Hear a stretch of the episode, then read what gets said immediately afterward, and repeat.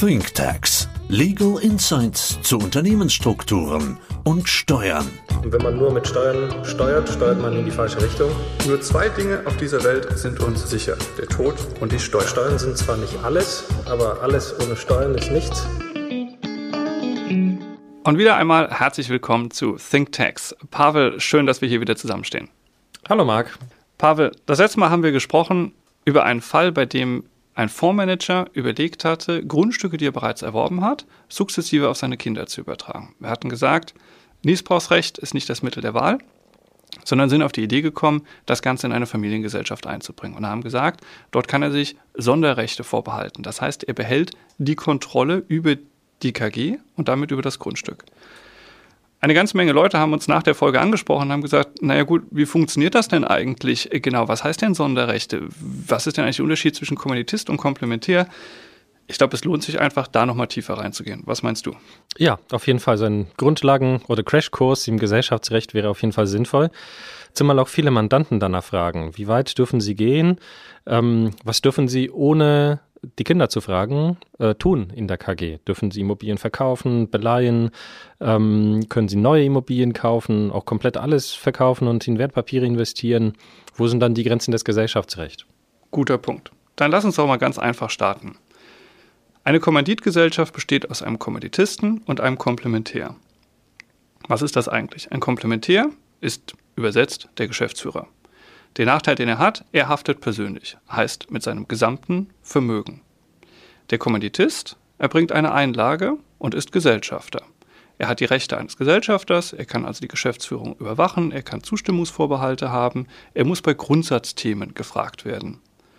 Und eine GmbH und Co. KG, die wir so häufig haben, egal ob sie gewerblich geprägt ist oder ob sie entprägt ist und vermögensverwaltend ist, ist im Prinzip genau das Gleiche. Der einzige Unterschied besteht darin, dass der Geschäftsführer hier die GmbH ist. Und da die GmbH nur mit ihrem Vermögen haftet, was sie hat, häufig nur 25.000 Euro, kriege ich so de facto eine haftungsbeschränkte Gesellschaft hin.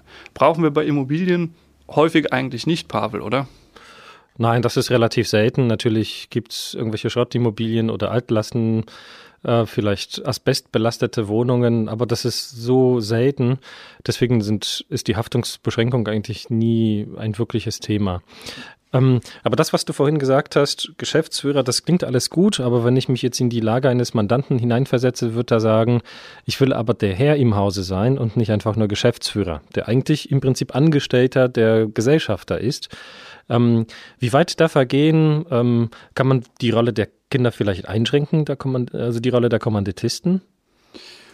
Absolut richtige, richtige Idee was viele nicht wissen, ist, ich kann die Stimmrechte vom Kapitalanteil entkoppeln. Also wir haben das letzte Mal drüber gesprochen und haben gesagt, wir können den Kindern sukzessive Anteile an einer KG übertragen. Das führt ja irgendwann dazu, dass die Kinder mehr als 50 Prozent haben. Und jeder weiß, derjenige, der die einfache Mehrheit hat, 50 plus 1, hat das Sagen.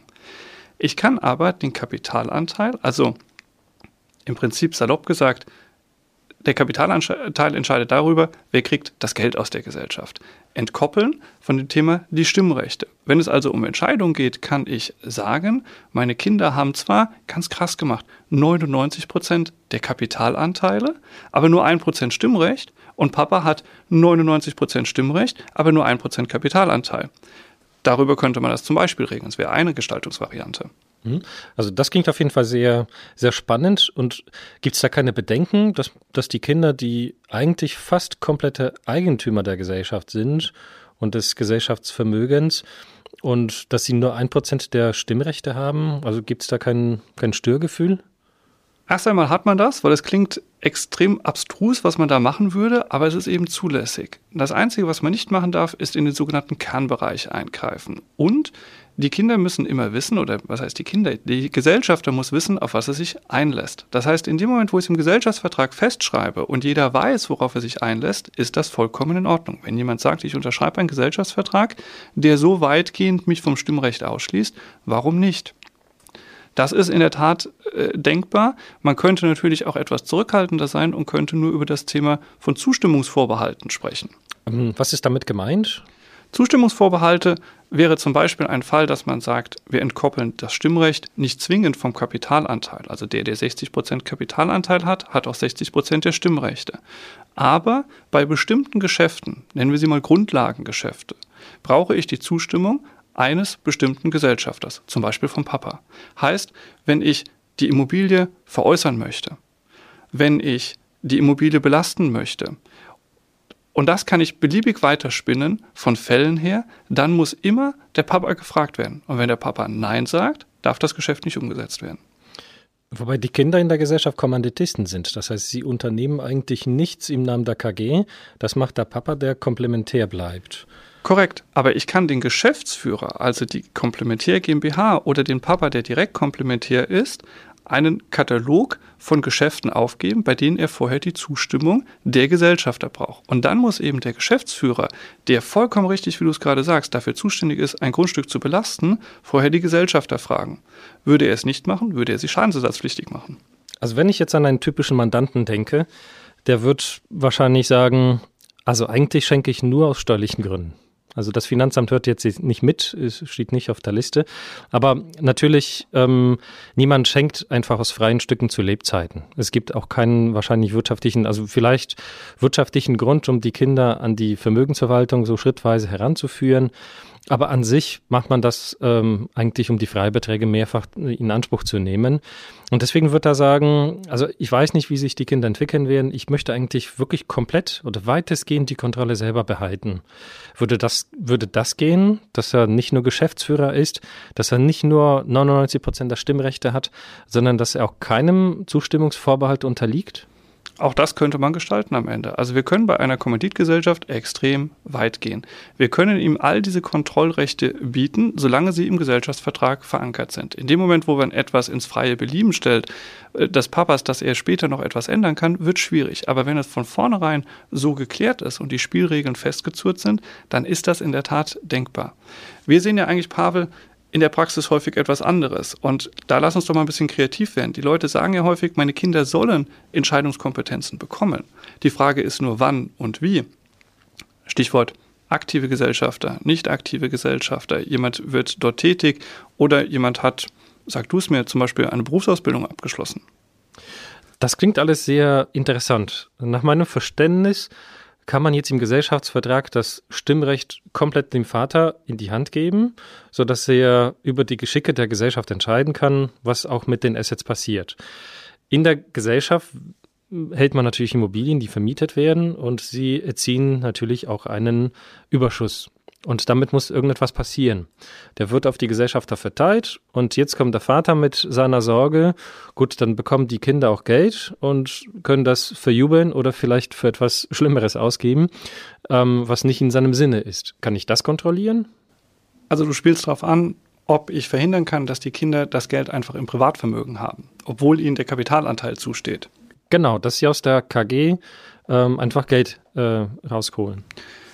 Grundsätzlich ist erstmal so, die Gewinne werden so verteilt, wie sich die Kapitalanteile bestimmen. Das ist der Grundsatz. Das heißt, haben die Kinder 60 Prozent, werden 60 Prozent der Gewinne der KG den Kindern zugeschrieben. Auf dem sogenannten Kapitalkonto 2 beispielsweise. Selbstverständlich kann ich aber auch in einer KG sagen, obwohl das auf dem Kapitalkonto 2, das den Kindern zusteht, gut geschrieben wurde, dürfen sie es nicht entnehmen.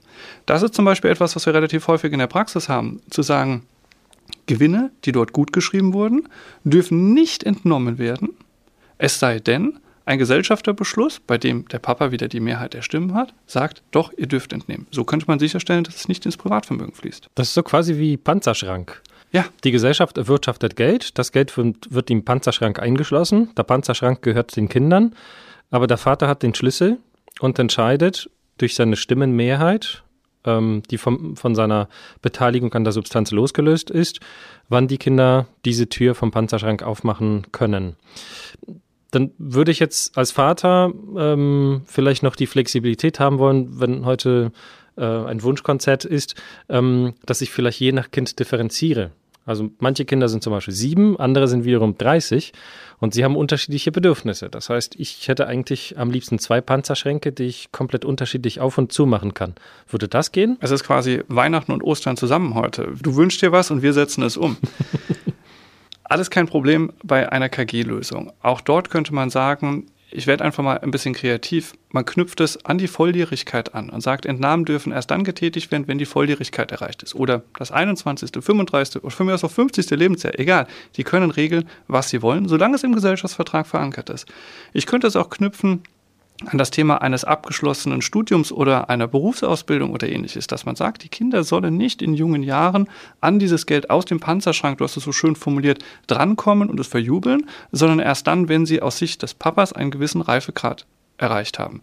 Und das kann man, solange es im Gesellschaftsvertrag und nicht im Belieben der Gesellschafterversammlung, also dem Papa steht, jederzeit vereinbaren. Das Einzige, was nicht funktioniert, ist, einen KG-Anteil, den ich bereits geschenkt habe, wieder zurückzuholen. Da müsste man vielleicht an was anderes denken. Ja, da hätte ich eine Idee und das setzen wir auch um. Ähm, auf der Ebene des Schenkungsvertrages gibt es immer eine ganze Reihe von Rückforderungsrechten. Im BGB gibt es eigentlich nur ganz wenige, zum Beispiel grober Undank oder Verarmung des Schenkers. Und das bauen wir meistens aus. Wir haben so 30 verschiedene Rückforderungsgründe, natürlich steuerlicher Natur, ähm, aber auch zum Beispiel ähm, auch solche, die von der Person des Beschenkten abhängig sind. Zum Beispiel, dass er vielleicht insolvent wird oder Zwangsvollstreckungsmaßnahmen in den Gesellschaftsanteil eingeleitet werden. Oder, so wie du gesagt hast, nicht nur bezogen auf das Entnahmerecht, sondern auf den gesamten Anteil, dass ich sage, wenn jemand keiner regelmäßigen Beschäftigung nachgeht, sondern einfach nur zu Hause sitzt und chillt und Playstation spielt, dann verdient er den gesamten Anteil nicht. Und dann kann ich den wieder zurückholen. Spannend. Könnte ich nicht einfach weitergehen und sagen, er kann einfach immer widerrufen? Also dann, wenn er sagt, mir passt irgendetwas nicht, warum muss ich den Rücktrittsgründe überhaupt definieren? Na toll, jetzt hast, hast du Wunschkonzert. Und ich muss den Spielverderber spielen, aber diesmal aus steuerlichen Gründen. Also zivilrechtlich würde das schon gehen, dass ich ein komplett freies Widerrufsrecht habe, einfach nur schnipsen und ähm, dann habe ich ein Rückforderungsrecht. Also völlig unproblematisch, ähm, gibt's ja. Aber steuerrechtlich gesehen würde man sagen, da geht das wirtschaftliche Eigentum nicht über. Klingt irgendwie sperrig.